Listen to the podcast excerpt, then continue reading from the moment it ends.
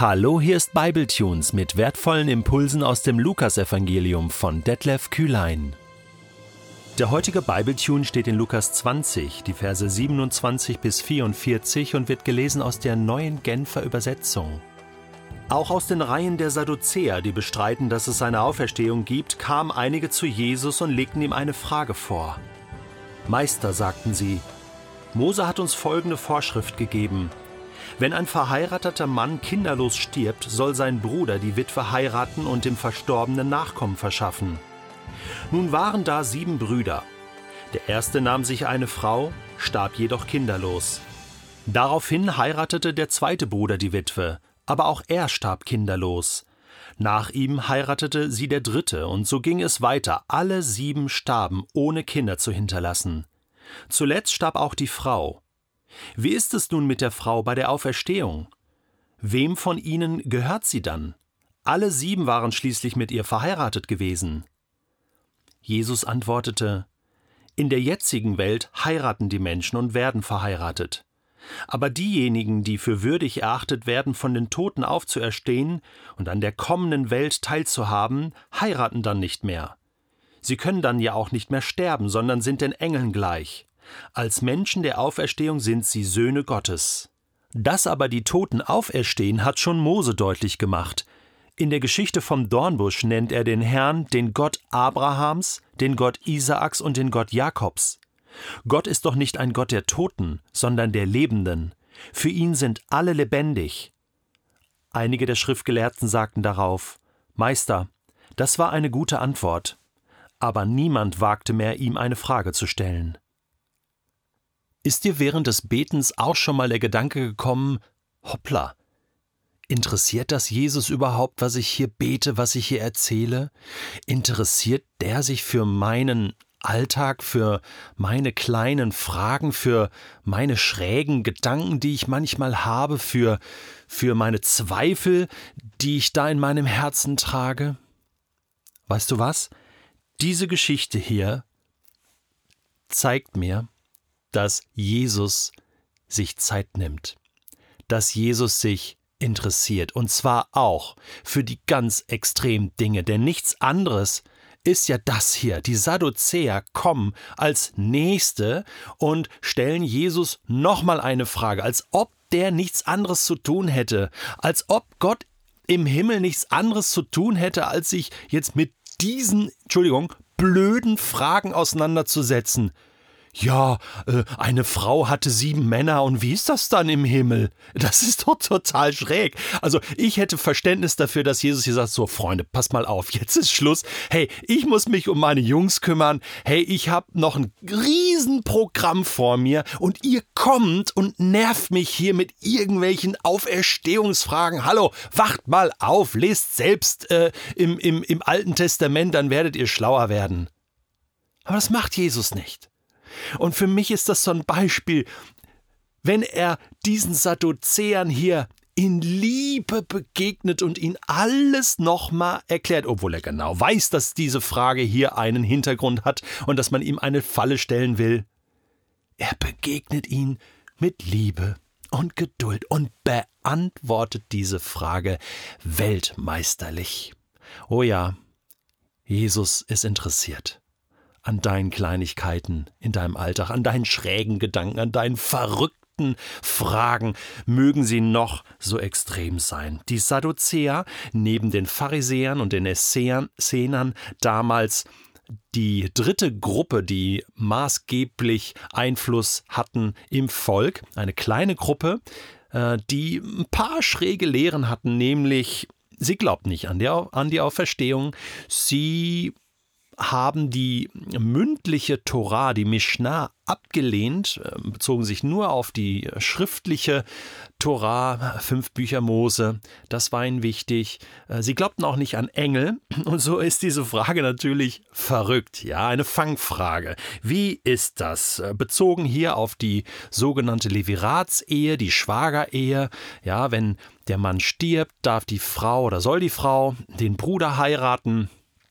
damit die Frau äh, sozial abgesichert ist. Und das war im alten Orient so. Äh, also eine gängige Geschichte, wo man sagen muss, hey, abgefahren. Also sieben Männer, puh, das ist also ein bisschen an den Haaren herbeigezogen. Aber die Frage ist ja die, okay, das kann mal vorkommen. Nehmen wir mal den Extremfall an. Wie ist es dann im Himmel? Wessen Frau wird sie dann sein? Und äh, die Botschaft war klar, also es kann doch nicht sein. Also äh, das, das kann man sich doch gar nicht vorstellen. Wie, wie soll denn das gehen? Also hör doch auf mit, mit deinem Gefasel von der Auferstehung. Jesus antwortete, in der jetzigen Welt, Pünktchen, Pünktchen, ist es so, wie ihr es beschrieben habt. Aber in der anderen Welt, in der himmlischen Welt, wird es komplett anders sein. Und hier spricht jemand, der aus dieser anderen Welt kommt, der in dieser anderen Realität ja schon gelebt hat und der weiß, wovon er spricht. Und er erklärt es ihnen und sagt, es wird komplett anders sein. Ihr könnt euch das nicht vorstellen. Nein, da äh, wird nicht mehr geheiratet, da werden keine Kinder mehr gezeugt, da werden wir sein wie die Engel in der Gemeinschaft mit Gott. Es gäbe noch viel über den Himmel zu sagen, aber hier geht es mal um die Auferstehung. Und Jesus macht deutlich, Ehen, Heirat, auch Sexualität in dem Sinne wird es nicht mehr geben. Das ist für viele Ehepaare ein Schock, auch meine Frau, ähm, wir reden ab und zu mal darüber, ähm, ist jedes Mal verzweifelt, dass sie sagt, aber wie wird das dann sein? Wir sind dann nicht mehr verheiratet und äh, wir haben dann keine Sexualität mehr. Ähm, das ist doch total abgefahren. Wie soll es denn dann werden im Himmel? Und, und, und äh, tatsächlich, was soll ein Ehepaar sagen, dessen Ehepartner stirbt und dann kommt ein, ein zweiter Partner hinzu? Und wie wird es dann im Himmel sein? Es ist doch auch eine ehrliche Frage. Und Jesus sagt, Ihr könnt es euch nicht vorstellen, aber es wird komplett anders sein. Es wird besser sein. Besser als Ehe, besser als Sexualität. Ja, wir können es uns nicht vorstellen, aber es wird so sein. Viel, viel besser. Und eigentlich dürfte ich meiner Frau antworten, weißt du was, mein Schatz, ich werde dich im Himmel noch viel mehr und besser und anders lieben als jetzt und du wirst es auch als solches empfinden.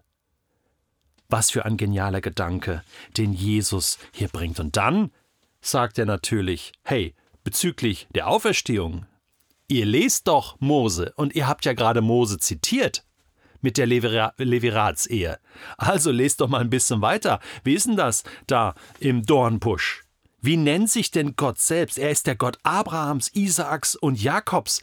Gott ist ein Gott, der mit Menschen unterwegs ist und der sich nicht zu schade ist, seinen Namen zu bekleiden mit Namen von fehlerhaften Menschen. Abraham, Isaak, Jakob, alles ganz normale Menschen.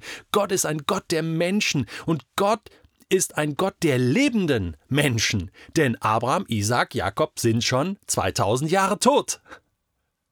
Aha, Gott ist ein Gott der Lebenden. Sie leben. Sie leben in seiner Gegenwart. Sie werden wieder auferstehen. Für Gott sind alle Menschen lebendig. Auch ihr, ihr lieben Sadduzäer, wenn ihr sterbt, seid ihr lebendig. Jeder Einzelne. Und habt ihr gehört, was ich gesagt habe? Vers 35 nochmal.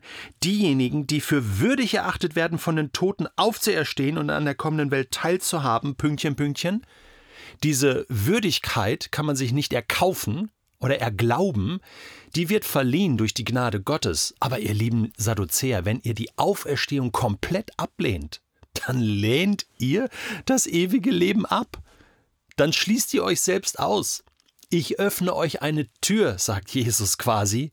Kommt, glaubt an die Auferstehung. Ich weiß nicht, wie diese Geschichte ausgegangen ist. Sie sagen am Ende, einige der Schriftgelehrten sagten darauf, Meister, das war eine gute Antwort. Und ich glaube, das haben sie ehrlich gemeint. Ah, Jesus gibt einfach die besten Antworten. Und er hat diese Frage beantwortet. Und zwar so, dass sie es verstehen konnten und diese Einladung gespürt haben, voller Liebe. Hey, ich möchte euch dabei haben bei der Auferstehung in der kommenden Welt. Oder? Ich will jeden dabei haben. Das gilt auch für dich, liebe Hörerin, lieber Hörer, und ich segne dich jetzt hier mit Auferstehungsglauben.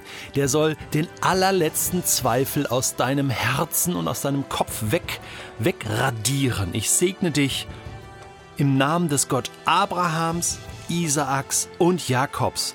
Gott ist doch nicht ein Gott der Toten, sondern der Lebenden. Für ihn sind alle lebendig.